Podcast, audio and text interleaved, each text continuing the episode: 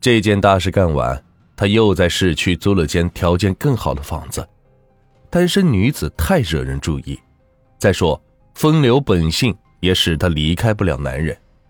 于是他来到了唯美信息部征婚，登记时用了任秀娥的名字，离婚理由也从暴发户的丈夫放弃糟糠，变成了封建思想严重的婆家嫌她不生育而扫地出门。说的信息部的姐妹们个个同仇敌气，发誓要给他找个像样的。董大庆身高近一米八，再加上政法干警的工作，使他愈发显得英俊魁梧。马艳红会煽情，这么多年的情场奔波，使他是积累了丰富的风花雪月的经验。相识不长时间，马艳红就退了住房，搬进了董大庆的寓所，并不失时机的。向董大庆诉说着前夫如何能挣钱，挣钱是男人能力的象征，以此来试探和激将董大庆。毫无戒心的董大庆拿出苦心积攒的两万元存折让他看，并对他许诺，这钱留着两人以后办事用。他不知，这张存折就像是通往地狱的门票，已被马艳红偷偷的打上了日期。一九九五年六月二日，两人一番温存后，马艳红说：“老公辛苦了。”便亲自下厨炒了两样菜慰劳他，并从冰箱中拿出了三罐啤酒。董大庆不知有诈，结果便一饮而尽。要昏了董大庆后，他翻出存折，正要对董大庆下手，这时有人敲门，董大庆的同事来找他。马艳红演戏般的让客人进屋，端茶递水，说：“小董喝多了，你看，真不好意思。”同事很知趣，没多时便走了。意外出现的造访者并未打消他的杀机，他又一次操起菜刀，这一次他是轻车熟路，肢解过程中并没有发出很大的砍猪肉棒子的声音，邻居是毫无察觉。后来，马艳红在记者采访时曾说过：“杀董大庆，他也不是没犹豫。董大庆样样都好，自己的底儿早晚得露。到时，董大庆还能瞧得起我吗？再说，他还是个警察。”预审室中，马艳红经不住铁的证据和严厉的质问，在各种搪塞都不能自圆其说的情况下。只好承认了把喝酒过量意外死去的董大庆分尸的事实，存折是他以前答应给我的。由于董大庆案件与一九九四年八月二十六日碎尸案的手法有极其相似之处，早在侦查阶段，市局领导就指示并案处理。如今嫌疑人就在面前，当然要问个明白。马艳红自知无法回避。突然嚎啕大哭起来，那份伤心劲，倒像是他被人害似的。哭够了，便说道：“人只能死一回，杀一个也是死，杀两个也是死。我干脆说了吧。”根据他的交代，公安人员驱车在市郊挖出了被他埋在地下的几具尸体的头部。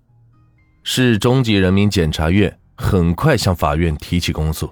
要求严惩马犯，这也是人心所向，是有关领导也批示要从重从快处理。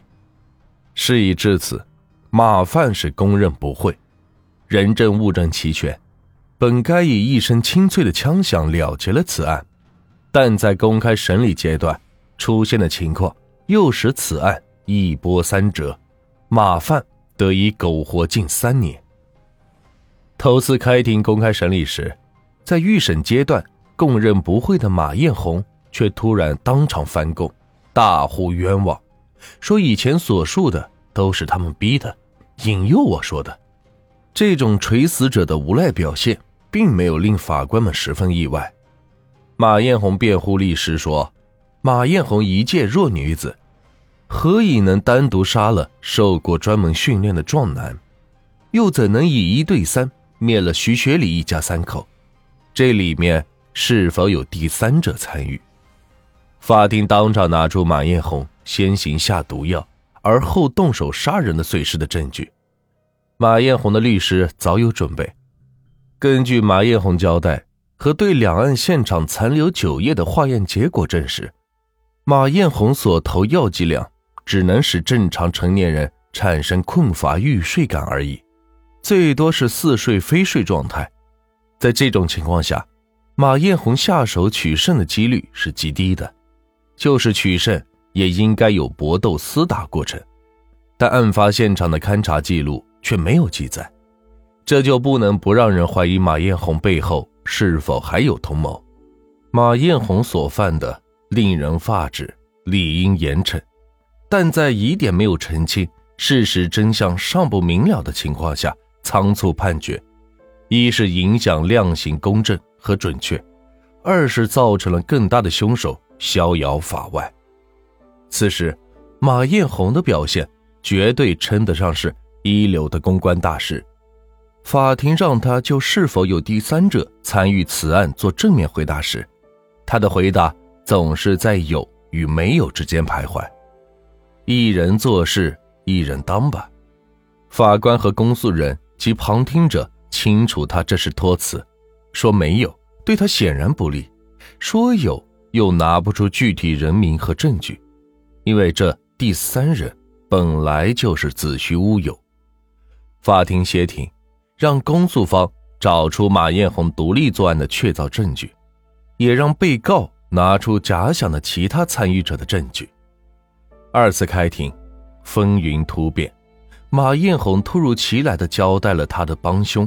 一直躲在幕后的王某，这个王某当时在华南县有一桩命案，正负罪潜逃，公安机关已发了捉急通缉令。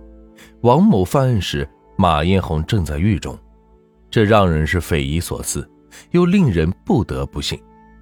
他把与王某如何相识、何地共处、如何密谋杀人、钱财分配等细节说的是有鼻子有眼。按我国现行法律，在案件重要当事人没有拘捕之前，不宜结案。马艳红又暂时逃过一难。时至一九九八年岁尾，佳木斯市中级人民法院第三次开庭，公开审理马艳红一案。此前，人民检察院起诉科经过大量调查取证，证明马艳红所言与王某相识是虚拟的。他无法提供王某相貌上的明显特征，他作案时王某不在家时，与王某相识相处阶段均找不出第三人证明，法庭据此排除干扰，终于是判了他死刑。行刑前夜，记者在狱中最后一次见到他，问他连杀四个待他不薄的无辜者是否后悔，他苦笑一下，没回答。问他才过而立之年便要离开这个世界，有没有什么留恋史？他哭了，这一次哭不是伪装和粉饰，对记者也没必要。况且他就要伏法了，人之将死，其泪也真吧。他说，他很想再看看他的两个孩子。本案的案情并不复杂，但凶犯为女性。连续作案并碎尸，手段是极其残忍，受害者包括儿童和警察，社会影响非常恶劣。官方对此案不愿做多宣传。几年后，佳木斯市又发生了震惊全国的连环杀童案，该案造成的舆论效应完全压过了马案，从此，马案更是鲜为人知。